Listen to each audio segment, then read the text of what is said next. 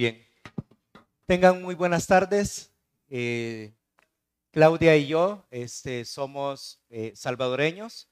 Eh, Fiorella, mi hija que está en este momento en, la, en, la, clase con las niñas, creo yo en su mayoría, ¿verdad? Y niños. ella es argentina y mi hija menor que hoy no nos acompaña, ella se quedó en Querétaro, ella es salvadoreña. Claudia y yo somos misioneros, somos misioneros los dos en la agencia misionera Palabra de Vida. Eh, servimos como matrimonios este, y, desde hace 18 años, como decía el, pastor, eh, Dios nos da el privilegio de poder estarle sirviendo. A lo largo del estudio de hoy quizás haga algunos comentarios acerca de nosotros, pero realmente eh, esto es una respuesta de oración Claudia y yo estamos orando por un paso importante en el mes, eh, entre el mes de septiembre, eh, septiembre, y octubre de este año. Eh, Dios ha puesto en nuestro corazón mudarnos al estado de Veracruz para poder acercar el ministerio de Palabra de Vida a, a esta zona. Palabra de Vida es una agencia que está en 80 países en este momento alrededor del mundo. En cada uno de estos países tiene equipos misioneros conformados por hombres y mujeres. Y eh, la razón de ser de Palabra de Vida es el apoyo directo a la iglesia local. Nosotros no somos misioneros que fundan iglesias. Eh, tenemos una premisa muy importante en Palabra de Vida y es no duplicar esfuerzos en la obra del Señor. Creemos firmemente que Dios nos ha conformado como un cuerpo y al, al conformarnos como un cuerpo, pues entonces nosotros respondemos al lugar donde Dios nos ha colocado. Y Dios ha colocado hombres y mujeres valientes que están sirviendo, eh, fundando iglesias, sirviendo como pastores, eh, como ancianos en iglesias. Y creemos que Dios nos ha levantado a nosotros para hacerles a ellos de apoyo, para poder eh, colocarnos a su lado, para ser como lo que Pablo llama en sus cartas, ¿no? Colaboradores, compañeros de milicia. Y de esta manera, pues nosotros complementar con nuestros recursos, dones y talentos lo que Dios ya está haciendo con ellos. Así que aquí en México, nuestras oficinas centrales están en Querétaro y a lo largo de todo este año 2024, desde finales del 2023 ya se empezó a hacer, se están buscando la manera de que misioneros y misioneras eh, se muden a diferentes lugares de México y acerquen eh, lo que Palabra de Vida hace desde ahí. Así que Claudia y yo estamos convencidos que Dios nos quiere aquí en Veracruz. Conocimos este lugar eh, desde que llegamos prácticamente. El primer viaje misionero que yo hice, en esa ocasión Claudia no me acompañó, lo hice, eh, lo hice aquí en Veracruz en marzo del año 2017, sin conocer este, y, para hacerlo más interesante, me vine con un grupo de estudiantes americanos y con una hondureña. Así que en ese viaje particularmente no había un solo mexicano en ese viaje y nos metimos aquí al estado de Veracruz durante aproximadamente 15 días y pues uno se enamora de este lugar, ¿no? Por ahí una persona me dijo que en Veracruz solo se quedan tres tipos de personas. Hace mucho tiempo me enseñaron esto. El hermano Ping me enseñó esto. Ya, entonces él dice de que en Veracruz solo se quedan este, los borrachos, decía él en aquel tiempo, ¿verdad? Este, eh, tiene otra, otra, otra connotación. Los enamorados, decía él también, y los locos, ¿verdad? Entonces, Claudia y yo creemos que, caemos en la tercera categoría, ¿verdad? Ya que venimos casados. Así que eh, espero conocerles un poco más, ¿verdad? Pero vamos a ir a lo más importante, al consejo de la escritura. Y como puede ver en la pantalla, ¿verdad? Hoy vamos a hablar de un tema eh, eh, eh, bastante frecuente, pero que actualmente está mal entendido. Vamos a ir al libro de los hechos, vamos rápidamente.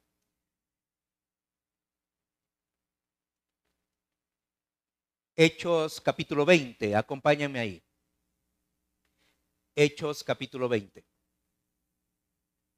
Muchas gracias, gracias. Y en Hechos capítulo 20, ahí por el, a partir del versículo 17, vamos a encontrar aquella, aquel encuentro conocido por nosotros en el cual Pablo se despide de los ancianos de la iglesia de Éfeso. Esta semana estábamos compartiendo este pasaje con, con Claudia ahí en, en, en, el lugar donde servimos en Querétaro. Y en Hechos capítulo 7, Pablo está hablando con los líderes que él había visto crecer en la fe de nuestro Señor Jesús. Es un momento muy importante para él. Eh, así que es tan importante que decidió llamar a las personas que iban a cuidar de la iglesia. Y en Hechos eh, capítulo, eh, capítulo 20 dice así la escritura, versículo 18. Cuando vinieron los ancianos de la iglesia de Éfeso, les dijo, ustedes saben cómo me he comportado entre ustedes todo el tiempo, desde el primer día que entré en Asia sirviendo al Señor con toda humildad y con muchas lágrimas y pruebas que me han venido por las acechanzas de los judíos. Versículo 20. Y como nada que fuese útil, he rehuido de anunciarles y enseñarles públicamente y por las casas, testificando a judíos y a gentiles acerca del arrepentimiento para con Dios y de la fe en nuestro Señor Jesucristo. Y, estas eran palabras de despedida, como nosotros lo sabemos. Eso significa de que eh, aquellos ancianos de la iglesia de Éfeso que fueron hasta Mileto y estuvieron con él, estoy seguro que le prestaron muchísima atención. Además, conocían de cerca a Pablo, así que me imagino que algunos de ellos han de haber pasado por la experiencia de eh, cabecear cuando él estaba hablando y de la forma en como Pablo luego les recordaba que eh, eh, tenían una gran responsabilidad delante del Señor. Así que estoy seguro que ellos le prestaron mucha atención. Pero nosotros no somos ancianos de la iglesia de Éfeso. Así que algunos de nosotros podemos caer en la trampa de olvidar que esta es palabra de Dios. Y si es palabra de Dios, la palabra trasciende al momento histórico y a las condiciones culturales por las cuales fue escrita. Y algunos de nosotros aquí que nos ha alcanzado el siglo XXI y que estamos acá por el año 2024 y que no somos de nacionalidad este, efesianos, ¿verdad? Eh, de repente nosotros podríamos estar acá diciendo, ¿y, a mí qué? ¿Y yo qué con esto? Bueno, nosotros también eh, tenemos algo en común con estas personas en el versículo 20. Y es que nosotros también hemos escuchado, eh, perdón, versículo 21, nosotros también hemos escuchado acerca del arrepentimiento para con Dios y de la fe en nuestro Señor Jesucristo. Me preocuparía mucho que alguno de los que estamos acá dijéramos que el versículo 20, eh, perdón, que el versículo 21 no es algo que atañe a nuestra vida. Así que aunque nosotros no seamos ancianos de una iglesia, aunque nosotros eh, no seamos parte de ese grupo privilegiado que creció en su fe escuchando discursos y consejos del apóstol Pablo, nosotros sí podemos decir que a estas alturas del siglo XXI, nosotros también entendemos acerca del arrepentimiento para con Dios y de la fe en nuestro Señor Jesús. Hace un rato cantábamos una canción que a mí me, fascina, que es esta canción de Dar Gracias. Y, al final, en la, estrofa final de, de, esta canción dice, ¿cómo no voy a darte gracias por tus bondades si a tu Hijo unigénito entregaste por mí? Y, creo, espero no equivocarme, que cuando llegas a ese punto de tu vida en el cual te das cuenta de que quizás nos identificamos mucho con el patriarca Jacob, ¿no? Y podemos decir algunos de nosotros, como dijo él cuando se presentó con Faraón, mis años han sido pocos y malos, así dijo Jacob cuando se, cuando se presentó con Faraón. Y Faraón le preguntó, ¿cuántos años tienes? Y él le dijo, tengo tal edad, mis años han sido pocos y malos. Pero a diferencia del patriarca, nosotros quizás le agregaríamos a esa frase, pero bendito sea nuestro Señor que me salvó de la condenación eterna. me ha dado vida eterna. Un día alguien llegó a mi vida o alguien me invitó a una reunión y en esa reunión o esa conversación yo escuché acerca del arrepentimiento para con Dios y de la fe en nuestro Señor Jesucristo. Si tú estás sentado o sentada acá y cuando llegas a esta porción de la escritura, tu mente empieza a divagar, Dos consejos te puedo dar yo. Primero, levántate y vete al baño y échate agua en la cara. Sí. Para que eso te ayude a despejar un poco. Y mientras estás en el baño, implórale por misericordia al Señor para que entonces esta sea la reunión en la que Él quebrante tu corazón y puedas llegar al entendimiento de lo que Pablo quiso transmitirle a estas personas ese día. Porque tú y yo podemos estar muy cómodos ahora en nuestra realidad del siglo XXI, sabiéndonos perdonados, salvados. Pero cada domingo Dios te pone un tianguis de personas acá. Y la gran pregunta que yo me haría viviendo como vives tú acá es, cuando yo salgo después de terminar el servicio acá, me voy a compartirle las buenas nuevas de salvación a todas esas personas que Dios te trae domingo a domingo aquí. Ninguna iglesia en la que Claudia y yo hemos estado hemos conocido que tenga el privilegio de que Dios les trae a las personas hasta enfrente de la iglesia. La mayoría de las iglesias en las que Claudia y yo hemos estado tienen que salir y buscar a las personas. Pero por una forma que yo no entiendo en su, soberanía, Dios te las trae a ti. Y creo que te las pone ahí durante una buena parte del día, ¿no? Mi pregunta es, cuando sales de acá, sales tan conmovido de acá como para poder decir, en verdad no me puedo guardar el arrepentimiento para con Dios y la fe en el Señor Jesucristo como algo exclusivo para mí. Ah, mi pregunta para ti no es cuál es la base de tu teología. Esa no fue mi pregunta. Mi pregunta no es este, de qué lado del espectro entre los calvinistas y los arminianos están. No es esa mi pregunta. Porque te lo puedo asegurar que cuando estemos cara a cara con nuestro Salvador, no va a ser esa la pregunta que Jesús nos va a hacer. Mi pregunta es que si desde la, la, verdad en que has sido perdonado y salvado, mi pregunta es, cuando estés delante de Jesús un día, Él va a poder decirte, me va a poder decir a mí, bien, buen siervo fiel. En lo poco fuiste fiel, en lo mucho te pondré. O tú y yo vamos a ser aquel siervo que vamos a llegar con, con, su, con, con su regalo de vida en nuestras manos a decirle, sabía que eras un Señor severo y por lo tanto entonces decidí guardar esto y aquí te lo traigo.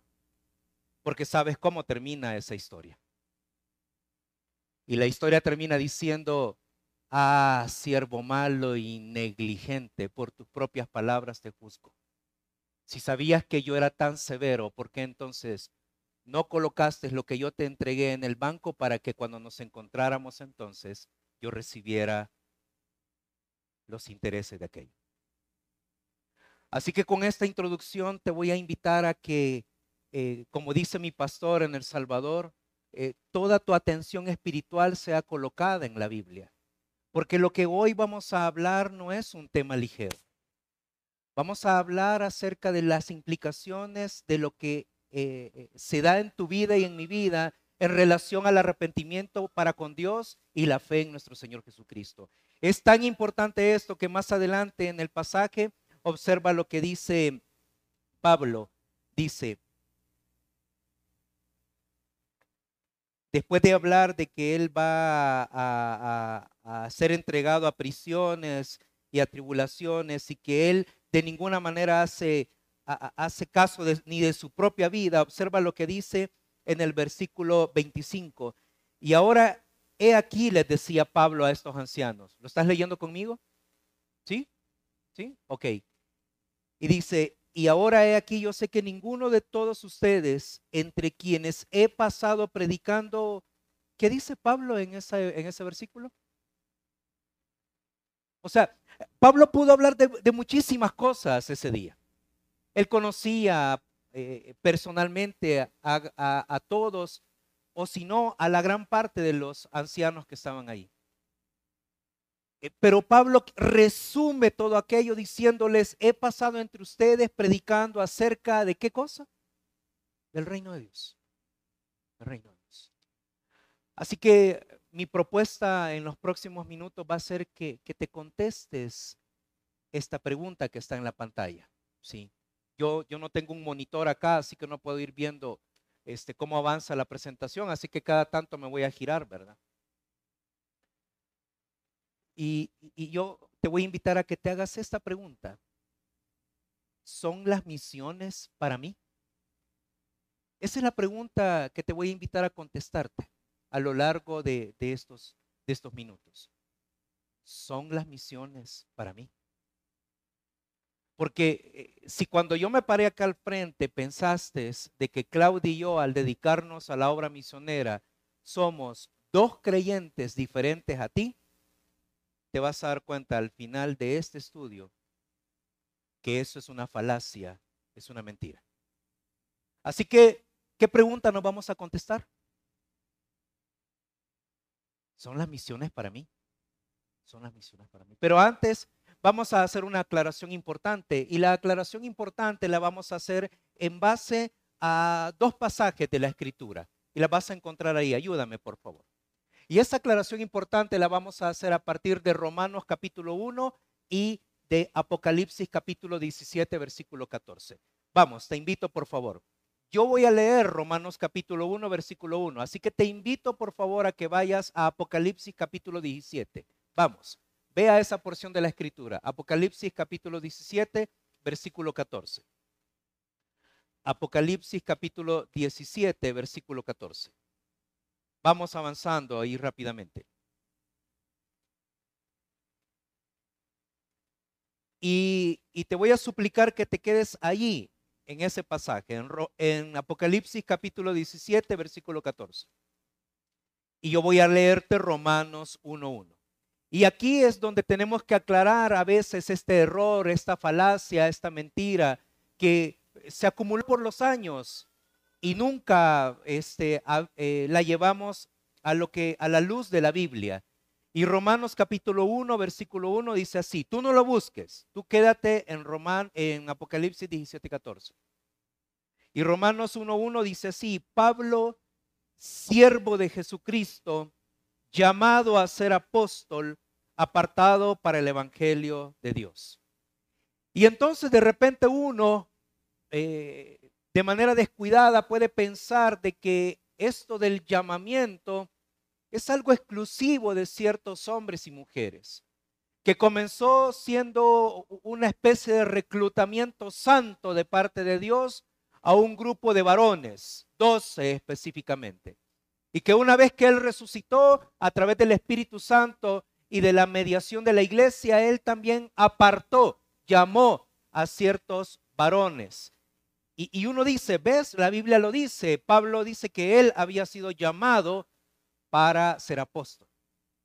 Y de repente uno hace deducciones de la escritura que la escritura no menciona. La escritura simplemente está diciendo en este pasaje que Pablo fue llamado a ser apóstol. Solo eso nada más. Pero no hace ninguna deducción acerca del resto de creyentes. Estoy seguro que si tuviésemos eh, copias de cartas no inspiradas, sino las cartas que los líderes de las iglesias se enviaban entre ellos, estoy seguro que muchas cartas estaban nombradas quizás por ancianos de las iglesias y ellos también ellos también mencionaban el oficio al cual habían sido llamados de manera específica. Pero en Apocalipsis 17:14 vas a ver que la Biblia dice así de esta manera. Pelearán contra el Cordero, dice, y el Cordero los vencerá. Está hablando de la, de la parucía de nuestro Señor Jesús. Y luego dice así, porque Él es Señor de señores y Rey de reyes. Y todos decimos amén, ¿cierto? Pero luego hace un agregado que, qué bendición que esté ahí. Y luego dice, como está hablando de que hay un bando eh, contra el cual este, el rey de reyes y señor de señores está batallando, dice, y los que están con él son llamados, y no solo llamados, sino que también elegidos, y no solo elegidos, sino también fieles. Y, y yo estoy forzado a hacerte una pregunta. En la parucía de nuestro Señor Jesús, e, e, él, fue bien claro cuando caminó por la tierra de Israel. Él dijo, el que no recoge conmigo, desparrama. Y, eso que lo estaba diciendo el carpintero de Nazaret, ¿eh? Y él decía así, de una forma bien clara, es decir, yo no he venido a traer paz, decía, yo he venido a traer espada. Y dentro de una misma casa, el hijo se levantará contra su padre. Y, en un momento específico Jesús fue todavía más enfático con esto y dijo, el que no es conmigo, contra mí es. Y con todas estas expresiones, Jesús no estaba tratando de confundir a la gente, porque en otras expresiones él dijo, mi paz os dejo, mis paz os doy. Jesús lo que estaba diciendo claramente que cuando se trata del reino, no hay puntos grises. O somos del reino de Dios o estamos aún bajo el reino de las tinieblas. No hay en nosotros una parte gris en ese sentido. Y acá en Apocalipsis capítulo 17 se está hablando del rey de reyes y señor de señores. Y se está diciendo de que él está peleando contra un grupo de personas. Pero luego el escritor viene y dice, ah, espérame, espérame, espérame, no te estoy dando el, eh, cuadro completo, porque te puse delante de los enemigos del Mesías y te he puesto allí al frente al Mesías, pero déjame, déjame que te diga quiénes más están ahí. Y hay otro grupo de personas, y estos son los, ¿qué dice la Biblia? Llamados, ¿qué más dice? Lee tu Biblia, ¿qué más dice? Elegidos y fieles. Ahí no dice, y están con ellos los pastores. No dice así. No dice, y están con ellos los misioneros. De tal manera que haya necesidad de hacer todavía un, palco, ¿no? Un graderío en donde estemos tú y yo. Porque pues sí, no somos pastores, no somos misioneros. Entonces tiene que haber ahí un lugar donde nosotros estemos. La escritura dice que tú y yo somos llamados. Porque si tú dices, no, yo no, yo no, yo no soy este, un llamado del Señor, entonces déjame decirte que tampoco eres elegido y tampoco eres fiel. Y ahí sí estamos en un gran problema. Y ahí sí estamos en un gran. Porque entonces tú no estás de ese lado del Mesías, entonces significa que estás en el otro grupo. Y, yo te tengo que hacer la pregunta, ¿quieres estar en el otro grupo? ¿Es ahí donde quieres estar? Y yo esperaría que de tu corazón salga un fuerte no. Líbreme el Señor de semejante cosa. Entonces la escritura dice de que ahí estamos nosotros, los llamados, elegidos y fieles. Llamados, elegidos y fieles. Y algunos de nosotros decimos, oye, mira, yo, yo, yo me considero elegido, yo sí tengo claramente entendido de, de que soy llamado, pero fiel, mm, no lo sé, bueno, vamos a Judas. Todas las preguntas que nosotros tengamos se van a contestar a la luz de la escritura. Y vamos ahí al libro de Judas. Y Judas está hablando precisamente de un grupo de personas que de fidelidad no tenían nada que enseñarnos a nosotros. Y ahí la, escritura dice, Judas 1, ¿estamos ahí? ¿Están conmigo? yo necesito que ojeen la escritura. ¿eh? Yo necesito que ojen la escritura porque lo que yo les diga no les sirve de nada. No les sirve de nada. Necesito que sea la Biblia la que hable a sus vidas y a sus corazones. Solo la Biblia es lo único y la obra del Espíritu Santo la que quita de nuestra mente y de nuestro corazón e, e, ese espíritu inmundo que, que abunda por todos lados en Latinoamérica. El espíritu de la somnolencia, ¿no? Sí. Así que es la Biblia la que nos ayuda con eso. Así que abran la escritura. Y la escritura en, en, Judas capítulo 1 dice así, Judas, siervo de Jesucristo, hermano de Jacobo, ¿a quién le está hablando? ¿Te está escribiendo a ti? ¿Te está escribiendo a ti? Yo esperaría que tú digas, sí, a mí me está escribiendo. Y dice, a los llamados. ¿Y qué más dice? Santificados en Dios Padre y guardados en Jesucristo. Así que sí, querido, querida, sí, sí, sí somos llamados, elegidos y fieles. Y fieles. Porque ninguna de las tres cosas depende de ti y de mí.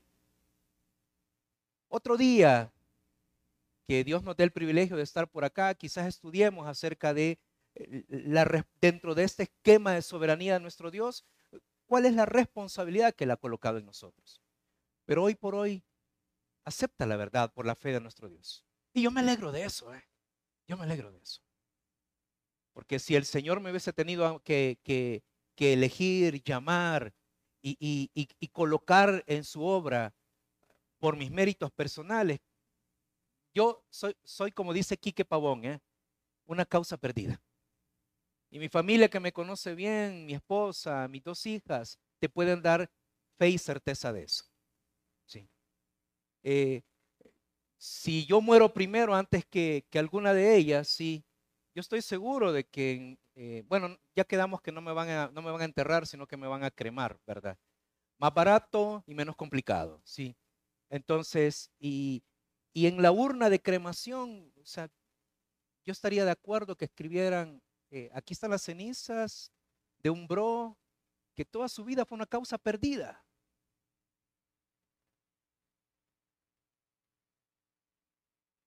Redimido, salvado y usado por Dios para su gloria. Porque si tú y yo no fuéramos ese tipo de personas, no podríamos glorificar a nuestro Dios. La única forma que Dios tiene para glorificarte en ti y en mí es haber rescatado a personas que de valioso no tienen absolutamente. Así que estas realidades deben estar en tu mente. Así que sí somos llamados. Sí somos llamados. Pablo fue llamado, Pedro fue llamado, Santiago fue llamado y, y tú y yo hemos sido llamados. Así que vamos a contestarnos, es decir, eh, eh, si soy llamado entonces, ¿las misiones son para mí? Sí. Te invito a que veas la primera razón. Las misiones son para ti, sí, porque es cuestión de identidad. Las misiones manifiestan tu identidad. Cuando tú sales de acá y, compartes con las personas acerca del arrepentimiento para con Dios y la fe en el Señor Jesucristo, estás hablando de quién eres. No les estás dando eh, cuatro verdades, no les estás compartiendo el camino romano, eh, no les estás hablando de alguna técnica de evangelismo, simplemente les estás diciendo quién eres.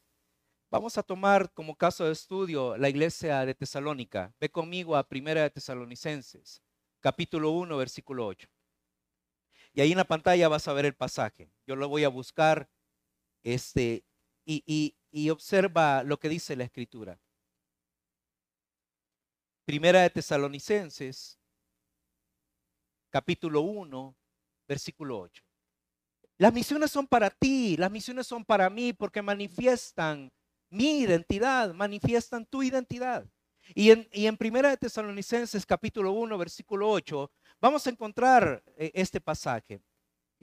Pablo está hablándole a esta iglesia y les está diciendo esto, porque partiendo de ustedes ha sido, ¿qué cosa dice? ¿Qué, verbo usa?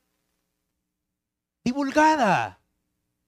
E, e, esa, e, ese verbo ya no lo ocupamos tanto nosotros en nuestro lenguaje del siglo XXI, ¿no? Ninguno de nosotros le anda preguntando a otro, hey, ¿qué tal? ¿Cómo te ha ido? Eh, ¿Qué divulgaste este tipo? No, Simplemente implica anunciar, porque partiendo de ustedes ha sido anunciada, pero algo que sí nos conecta con los tesalonicenses, la palabra del Señor. La palabra del Señor no solo en Macedonia y Acaya, en las regiones vecinas de ellos, sino que también en todo lugar. La fe de ustedes en Dios se ha extendido, de modo que nosotros no tenemos necesidad de hablar absolutamente nada. Le quitaron la chamba a los apóstoles. Una vez un grupo de misioneros que está sirviendo al Señor este, en las regiones de, eh, de los archipiélagos en el Asia, todo ese montón de islas que están ahí, vinieron al Instituto Bíblico de Palabra de Vida y los conectamos, Claudia y yo, para que eh, le dieran una capacitación de misiones a nuestros estudiantes del Instituto Bíblico y, fue genial escuchar de estos chicos y chicas, porque todos están jovencitos, ¿eh? y, nos decían eh, que un día entendieron por qué Pablo había dicho en el libro de los Romanos que desde Jerusalén hasta Ilírico todo lo había llenado con el Evangelio. Y, ellos nos dijeron, porque Pablo fue usado por Dios para motivar a la iglesia, para que la iglesia hablara del arrepentimiento para con Dios y la fe en nuestro Señor Jesucristo. No necesariamente implica esa expresión de Pablo que él estuvo en cada lugar desde Jerusalén hasta Ilírico, aproximadamente 4.500 kilómetros. Lo que implica es que Pablo logró hacer que la iglesia comprendiera su misión. Y entonces eh, nos trajeron de ejemplo este pasaje que yo estoy compartiendo con ustedes. Y Pablo dice, eh, Silas y yo, Timoteo, ya no tenemos necesidad de hablar nada, porque a los lugares a donde nos hemos llegado ya ha sido oída la fe de nuestro Señor Jesucristo por medio de ustedes. Es impresionante. Ahora, por aquí sentados, algunos de nosotros podríamos caer también en una segunda falacia y decir, y bueno, estos eran los tesalonicenses, ¿no? O sea, aprendieron eh, de Pablo mismo. O sea, así quien no, o sea, e, e, este de seguro fue gente de una especie de escuela o seminario especializado en misioneros. Bueno, preguntémosle a la Biblia. Cada vez que tengas conjeturas acerca de lo que se te imagina de un pasaje, ve y confronta tu conjetura con la Biblia. El Señor prometió que el Espíritu Santo que habita en ti y habita en mí nos haría recordar todas las palabras de Jesús y nos haría saber la verdad. No está mal hacer, hacer preguntas, no está mal tener dudas, no está mal conversar los unos con nosotros y, platicar acerca de cosas que hemos pensado acerca de la Escritura. Lo que está mal es que nuestras conjeturas se conviertan en la verdad. Lo que está mal es que nuestras formas de pensar se conviertan entonces en la verdad. Tenemos que ir a la escritura y bueno, decimos, ¿en serio serían tan, pero tan diferentes esos tesanolicenses a nosotros, los creyentes del siglo XXI? Bueno, vamos al libro de los Hechos. Ahí vamos a encontrar el primer encuentro de Pablo con esta gente. Y vamos a Hechos capítulo 17 y la Biblia dice así, y estoy estudiando pasajes que tú sabes e inclusive estoy seguro que conoces con una profundidad mayor que yo mismo. Pero bendito sea el Señor que es su Espíritu Santo el que nos enseña. Y Hechos capítulo 17 dice así, pasando por Anfípolis, estoy leyendo el versículo 1, y Apolonia, llegaron a dónde dice la escritura? Genial, así que aquí vamos a saber eh, si de verdad esta gente era tan diferente a nosotros, si había tenido una preparación eh, diferente a la nuestra, de tal manera de que fuese el resultado de que por toda Macedonia y Acaya habían hablado acerca del arrepentimiento para con Dios y la fe en el Señor Jesús.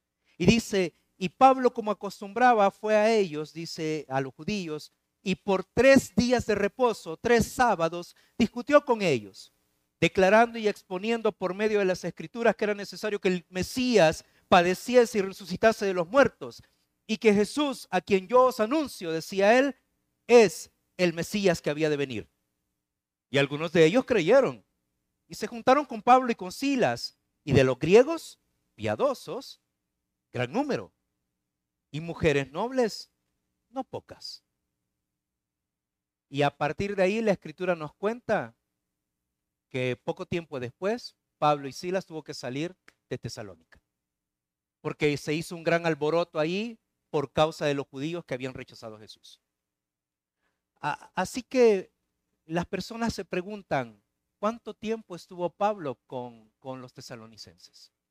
La escritura nos menciona tres sábados, los tres sábados que estuvo intentando exponer el Evangelio a los judíos. Probablemente Pablo se quedó un poco tiempo después, pero te aseguro que no fueron meses. Porque cuando el doctor Lucas, que escribió este libro, eh, quería mostrarnos a nosotros una data de tiempo específica, lo mencionaba.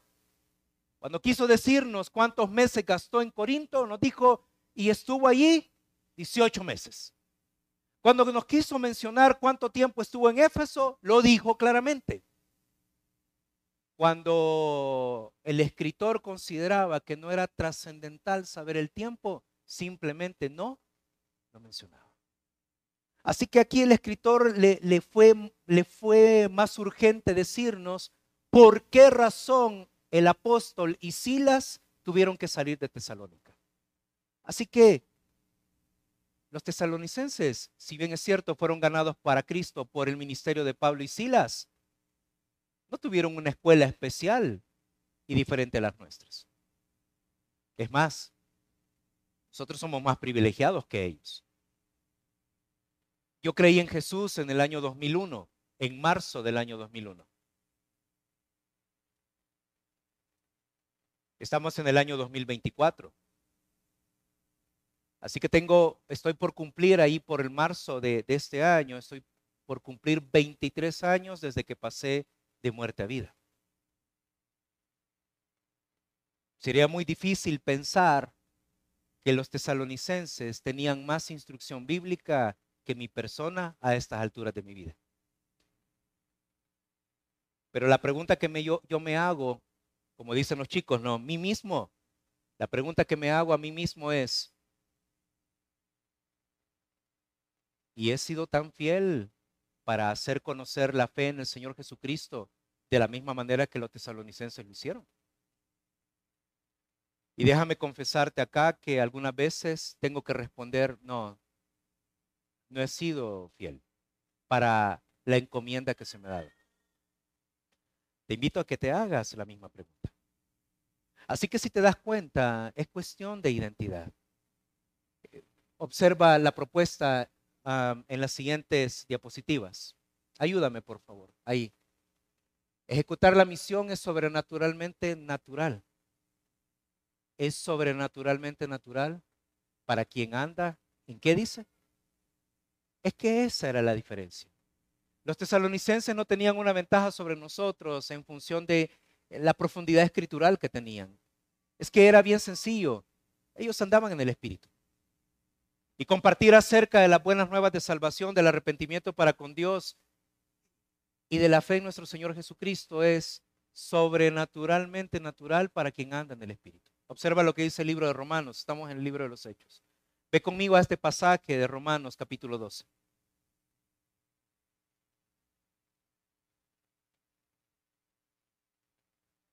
Romanos capítulo 12, versículo 11 dice de la siguiente manera, en lo que requiere diligencia, dice, no perezosos. Y luego, ¿qué nos manda la escritura a ti y a mí?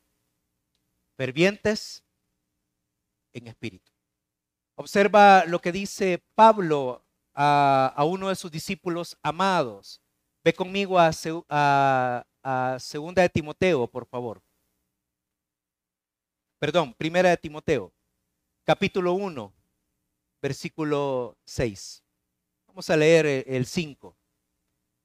Primera de Timoteo capítulo 1 versículo 5 dice, trayendo a la memoria, dice, la fe no fingida que hay en ti. Excelente. La cual habitó primero en tu abuela Loida y en tu madre Unice y estoy seguro que en ti también. Certificado que, que Timoteo es un nacido de nuevo. Pero al igual que nosotros, Timoteo también tenía que pasar por ciertos procesos en su vida, en su camino de santificación. Y en el versículo 6 dice, por lo cual dice, te aconsejo ¿Qué cosa? Primera de Timoteo, capítulo 1. Eh, perdón, segunda de Timoteo, perdónenme, los tengo confundidos. Segunda de Timoteo, capítulo 1, versículo 6. Ahora sí. Segunda de Timoteo, capítulo 1, versículo 6. El versículo 5 dice, trayendo a la memoria la fe no fingida que hay en ti, la cual habitó primero en tu abuela Loida y en tu madre Unice, y estoy seguro que en ti también. Versículo 6, por lo cual te aconsejo que avives, ¿qué dice? El fuego del don de Dios que está en ti por la imposición de mis manos. Y, y no sabemos cuál era el don que Timoteo tenía que avivar, pero sí sé cuál es el don que yo tengo que avivar en mí. Y, yo me tengo que ver reflejado con Timoteo y decir, sí, es cierto, es cierto. Yo, yo no soy fiel a la responsabilidad de la misión muchas veces porque no me ocupo, no me ocupo de avivar el fuego del don que Dios me ha dado. Claudia y yo recién nos bajábamos del auto del doctor Ricaño y una señora llamada Trinidad bendijo nuestras vidas, ¿cierto, Clau? Acá en la puerta. Trinidad nos vio pasar, nos vio bajar con la Biblia, se detuvo y nos preguntó, ¿esta es una iglesia cristiana? Y le dijimos, sí, sí.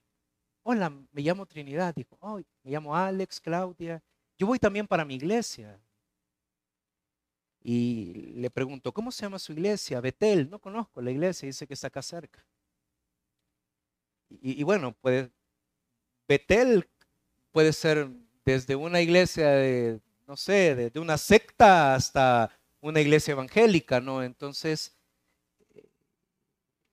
le preguntamos a Trinidad, ¿cuántos años tiene Trinidad? 90. ¿Y, cuántos años tiene de, de, estar yendo a esta iglesia? Le pregunté, poco, me dice, tres años.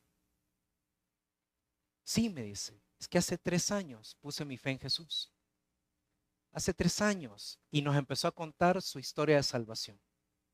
Cómo Dios la trajo desde la religión este, católica hasta la fe en nuestro Señor Jesús. Y se le, alumbraban los ojitos a Trinidad diciendo, y hace tres años la luz llegó a mi vida. Yo tenía ganas de volver a creer en Jesús en ese momento. ¿eh? Estoy hablando de una mujer de 90 años que hace tres años pasó a ser parte de nuestra familia. Hace tres años es tu hermana y mi hermana. No sé de dónde viene Trinidad, pero se baja por ahí adelante, allá atrás, dice, y luego camina a su iglesia. No le tomó una instrucción bíblica gigantesca, no fue al seminario donde yo fui, no, no tiene la instrucción que yo tengo, no está haciendo una maestría como la que yo estoy haciendo en estudios teológicos, no le bastó más que entablar una conversación con nosotros para compartirnos acerca del arrepentimiento para con Dios y de la fe en el Señor Jesucristo. Si Trinidad puede, todos los que estamos acá.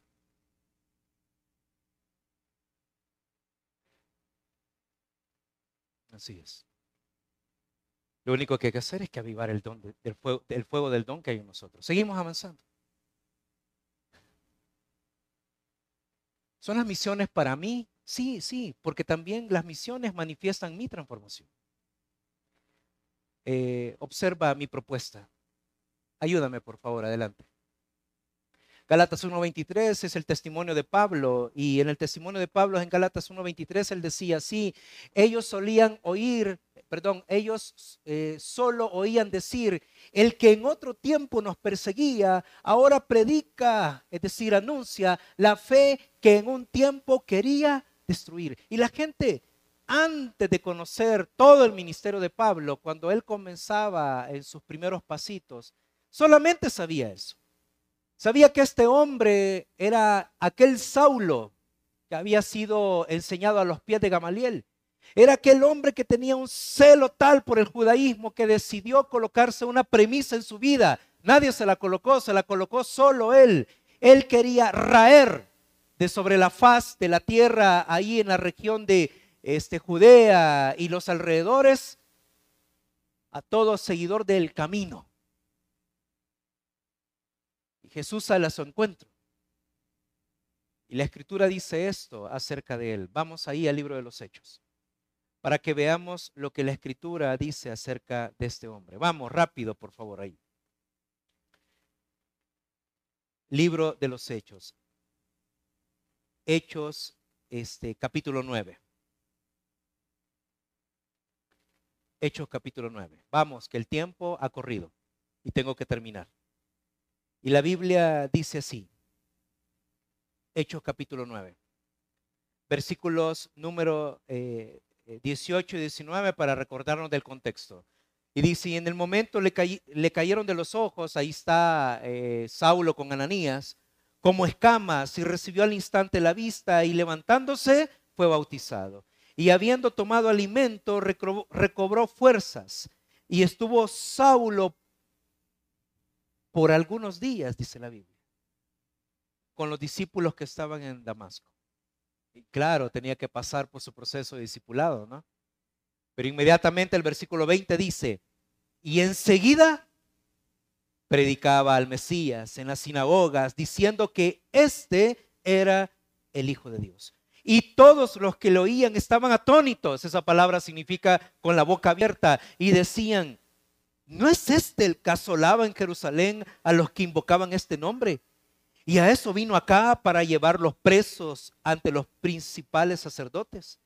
Pero Saulo mucho más se esforzaba y confundía a los judíos que moraban en Damasco, demostrando que Jesús era el Cristo, el ungido, el Mesías. Y es que las misiones son para ti, las misiones son para mí, porque manifiestan nuestra transformación. Acompaña por favor a esta carta de Pedro. Acompáñame ahí a, segunda de Pedro. Segunda de Pedro, capítulo 1.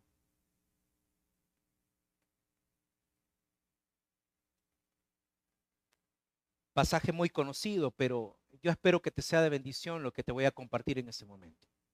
Primera de Pedro, eh, perdón, segunda de Pedro, capítulo 1, eh, dice así, versículo 3, este eres tú.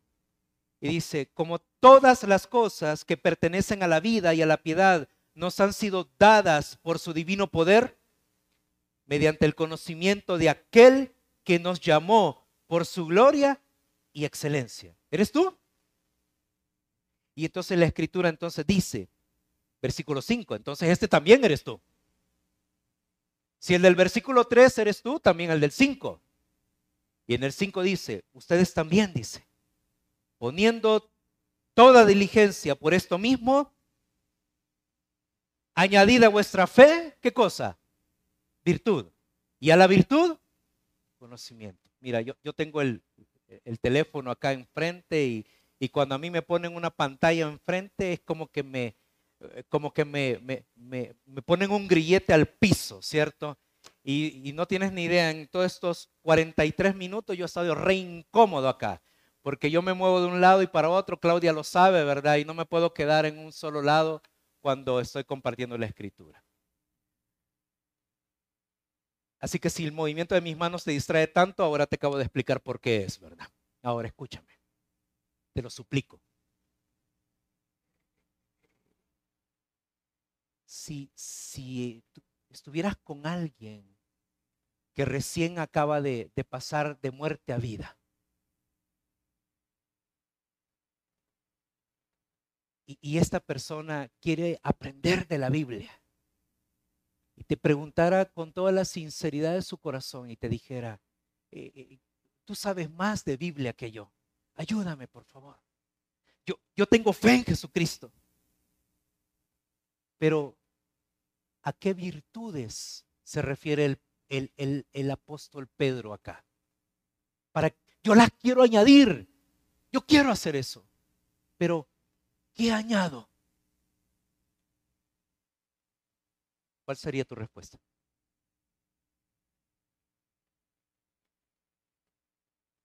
Quiero que pienses en eso. ¿Qué le contestarías? ¿Qué le dirías a este discípulo, a esta discípula? ¿Qué le dirías? Y diría, sí, mira, aquí el, el, apóstol Pedro se refiere, cuando dice virtud, se refiere a esto. ¿O le contestarías lo que tú piensas que es?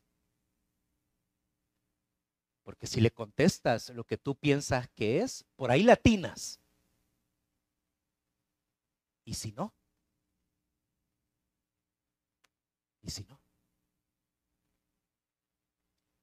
Y gracias al Señor, te dije, cuando, cuando tenemos preguntas, eso no es lo malo. Cuando tenemos preguntas, ¿qué tenemos que hacer? Vamos, ¿qué tenemos que hacer? Ir a la Biblia. Cuando tienes conjeturas, cuando dices, mira, no estoy muy seguro lo que será virtud. Yo creería que se refiere a esto, esto y esto. Pero ¿sabes qué? Es una excelente pregunta y tengo que confesarte algo. Nunca me había hecho esa pregunta. Me memoricé este versículo, pero nunca me hice esta pregunta. Así que vamos a la Biblia. ¿Y qué bendición es que tiene la respuesta? Bueno, y vamos ahí a Primera de Pedro, capítulo 1. Ahora sí, a Primera de Pedro, capítulo 1.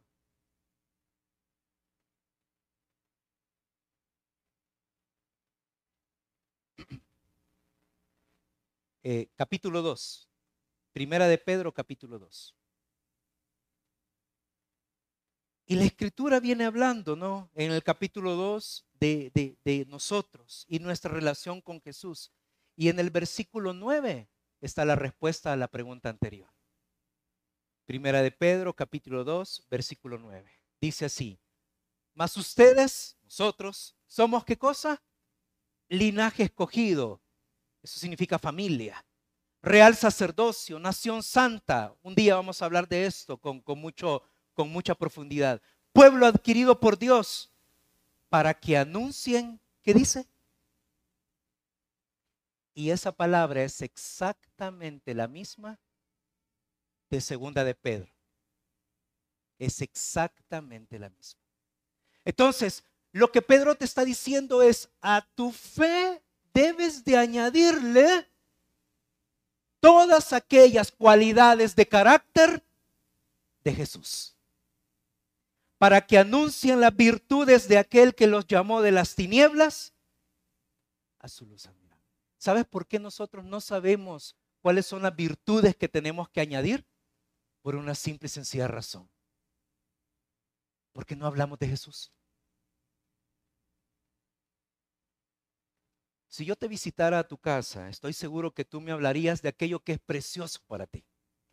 Y algunos de ustedes me hablarían de sus hijos y me contarían de las cualidades de sus hijos. Y sin conocerlos, yo, yo, yo conocería a sus hijos.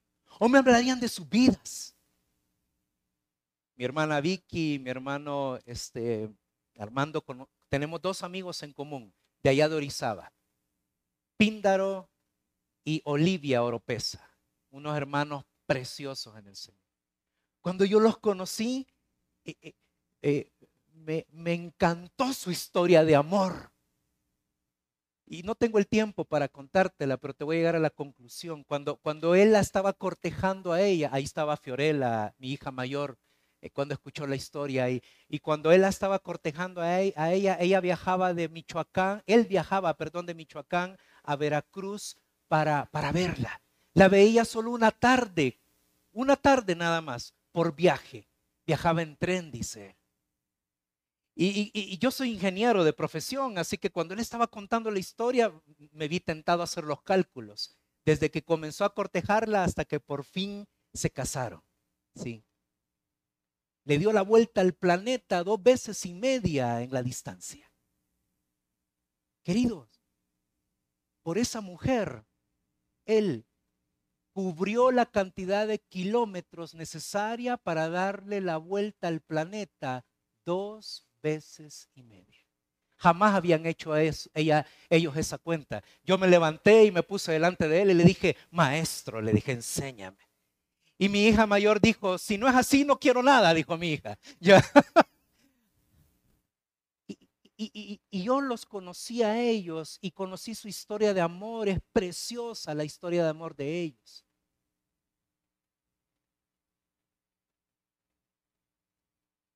¿Conoces las virtudes de aquel que te llamó de las tinieblas a su luz admirable? las hablas, las cuentas, te salen del corazón. Cuando conversas con personas y las personas te dan el tiempo y tú dices, me lo sirvió en bandeja de plata, lo hablas. Te sale a flor de piel. Porque el día que empieces a hablar de Jesús y de quién es Él, entonces vas a tener certeza de lo que tienes que añadirle a tu fe. Y vas a poder entender a plenitud esas virtudes que, tienen que, tienes que, traer a la mente. Tenemos que terminar. Eh, las misiones son para, para mí, sí son para mí. Son para mí porque porque se trata de mi identidad, sí son para mí porque manifiestan mi transformación, pero tenemos que, tenemos que terminar. Son para mí, son para ti porque manifiestan nuestro enfoque. Observa el pasaje que va a aparecer ahí en la pantalla. Y la Biblia dice así en Hechos 8:4, pero los que fueron esparcidos iban por todas partes anunciando el Evangelio. Ve conmigo a esa porción.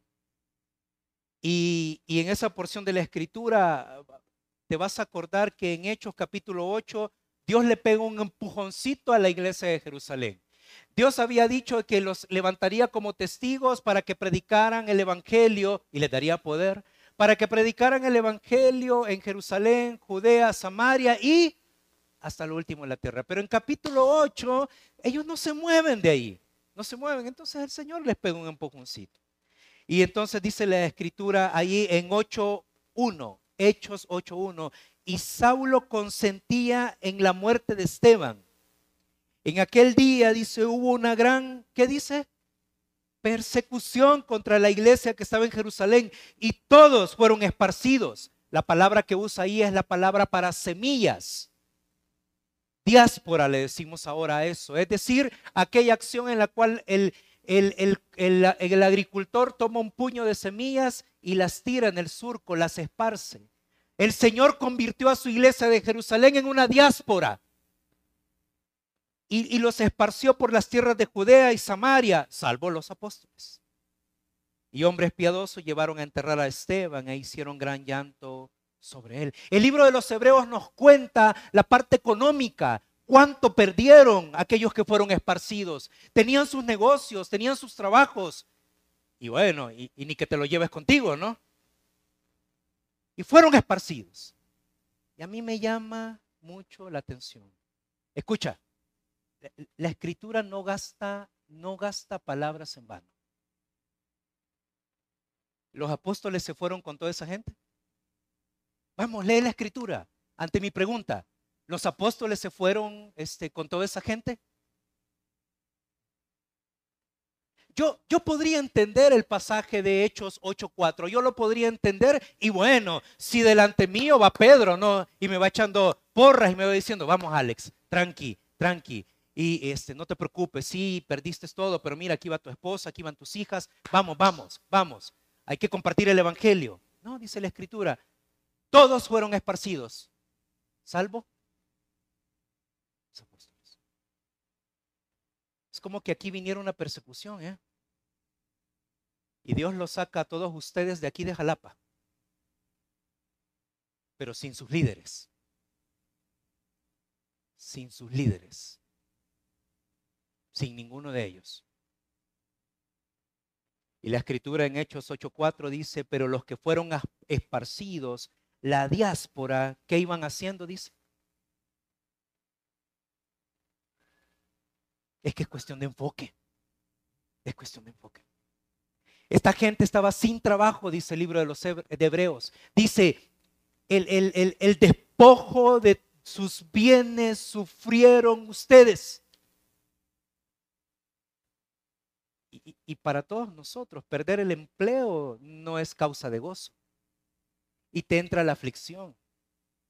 Y los que somos eh, cabezas de hogar empezamos a decir, híjole, ¿de qué chambeo? Porque hay que darle de comer a esta gente.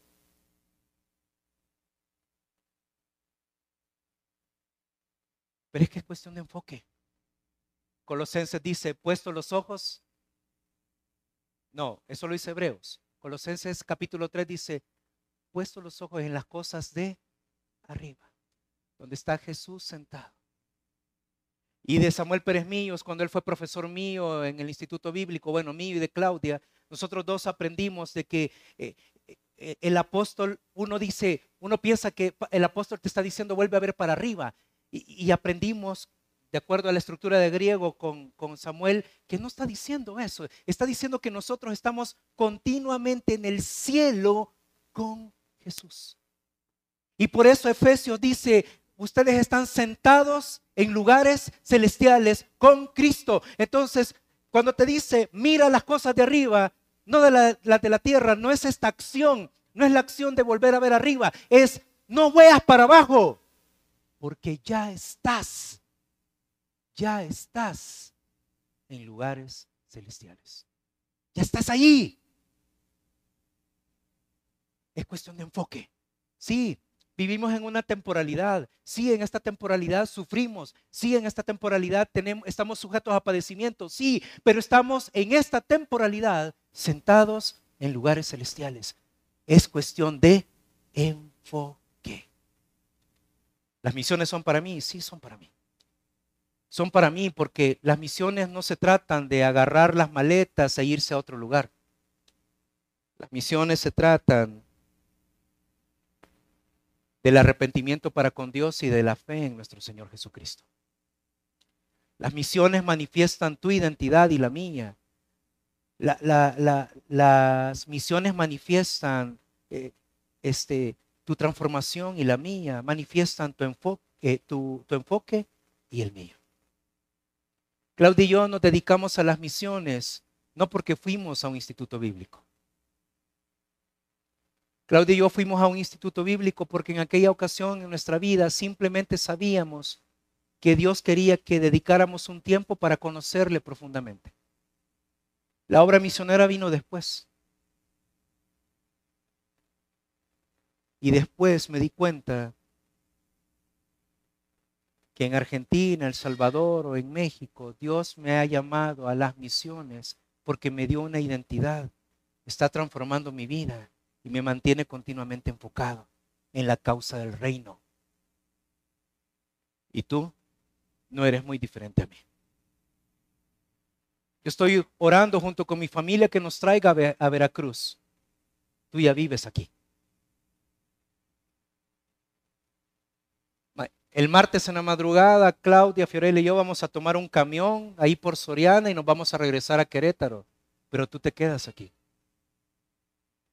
La otra semana, si el Señor te regala vida, vas a venir a este mismo lugar y todo ese montón de gente también va a venir al mismo lugar. Ahí está tu campo misionero. Lo único que tienes que hacer es recordar tu identidad, darle gloria a Dios por las transformaciones continuas que hace en tu vida y enfocarte en la causa del reino como dice Ovidio Rosoto, mi papá y consejero. A él la gloria, a nosotros las bendiciones. Que Dios bendiga su palabra, que multiplica el ciento por uno, va a ser el anhelo de mi corazón y mis oraciones a lo largo de los días que no nos vamos a ver. Les agradezco muchísimo su paciencia, el haberme tolerado durante toda esta hora. Voy a orar para que mi Señor entonces eh, fructifique en el corazón de cada uno de nosotros. Nos ponemos de pie y oramos así al Señor. Pastor Ricardo. Sí, iglesia, vamos a orar por, ah, por esto que acabamos de escuchar y de, de verdad ojalá todos hagamos algo. A mí no se me había hecho tan real esto que él menciona. Nosotros tenemos un campo misionero aquí todos los días. Creo que todos nos hemos quejado, hoy yo me quejé, de que no hay lugar para estacionarnos, que hay mucha gente. Pero realmente es un campo misionero el que tenemos ahí todos los domingos. Hay gente ahí que podemos predicarle y me gustaría que termináramos orando por la vida de, de Alex y Claudia. Gracias por la palabra y Padre, te agradecemos mucho en esta tarde. Gracias porque pudimos escuchar a tu siervo, te rogamos que le bendigas, que les guardes en su camino, que prospere, Señor, este proyecto de poder estar aquí en Veracruz. Yo te ruego, Señor, que seas con ellos y que sigas usándoles para, para que la fama de Jesucristo sea extendida y que el Cordero reciba el justo galardón por su sacrificio. Te damos gracias y te rogamos que vayamos en paz y vayamos, Señor, meditando en esta semana y pongas en nuestro corazón personas de las cuales nosotros debemos hablar tu palabra, predicarles, animarlos a congregarse y evangelizarlos. Oramos todo esto en el nombre de Jesús. Amén. Iglesia, que pasen una excelente tarde. Dios les bendiga mucho. Y nos vemos el miércoles 8 de la noche para nuestro tiempo de oración. Gracias.